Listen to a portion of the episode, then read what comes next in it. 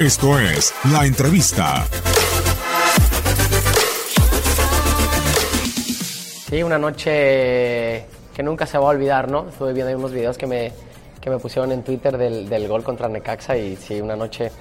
inolvidable. Y también desde ahí, este, la,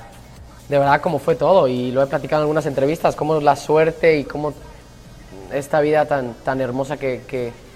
que he tenido hasta la fecha, cómo se dio todo, porque yo no debería estar en la banca, se lastimó Edwin Bourbois, no sé si te recuerdas de él, entonces no había nadie en la banca, pero también el, el, jugador que debería ir, que estaba en Tapatío, también estaba lastimado. Entonces el Chepo dijo, no, pues bueno, tráiganme a Javier, vamos a ver qué tal, y a ver qué sucede. Y mira, debut, gol, goleada. Y de ahí, sí, de ahí cambió mi vida futbolísticamente hablando. Y bueno, y también completamente, porque el sueño de todos, de la mayoría de los mexicanos y de mucha gente que le encanta este deporte, el poder debutar en primera división es... Eh, será muy complicado, quiero pensar las palabras para podértelo hacer muy breve, pero la verdad yo mucho para mí es, es, es que desde niño mi, mi familia, y, y, tienes la, suerte de conocerlo, siempre me han inculcado, déjate tú de muchos valores, sino en, ir en la búsqueda de, de, mis sueños, de lo que pueda pensar, de lo, de lo inimaginable, de lo imposible, ¿no? Hablamos de 13 años y quién se iba a imaginar que iba a debutar con un gol, quién se iba a imaginar que iba a ir a un mundial de la sub-20, quién se iba a imaginar que, que, haya, que ya haya jugado tres mundiales, Manchester, Real Madrid, Leverkusen, West Ham, ahora el Sevilla, tengo 31 años, máximo goleador de la selección, o sea, todas esas cosas, de verdad tú ahorita llegas con un chavo que está ahorita en la sub-17 por hablar Chivas o en América o otro y que tú le digas, oye, tú todo esto, eh, vas a tener esto, que el chavo te diga, mira, yo voy a lograr esto, esto, esto y esto, le vas a decir.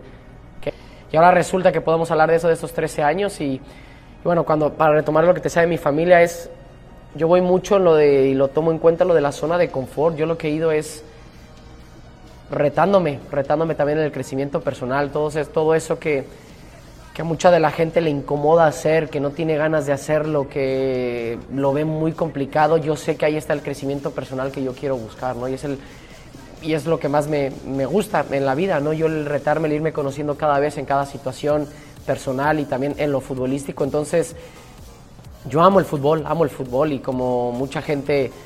cómo es la vida, ¿no? Hace, creo que fue, bueno, no, no fue ni un año, pero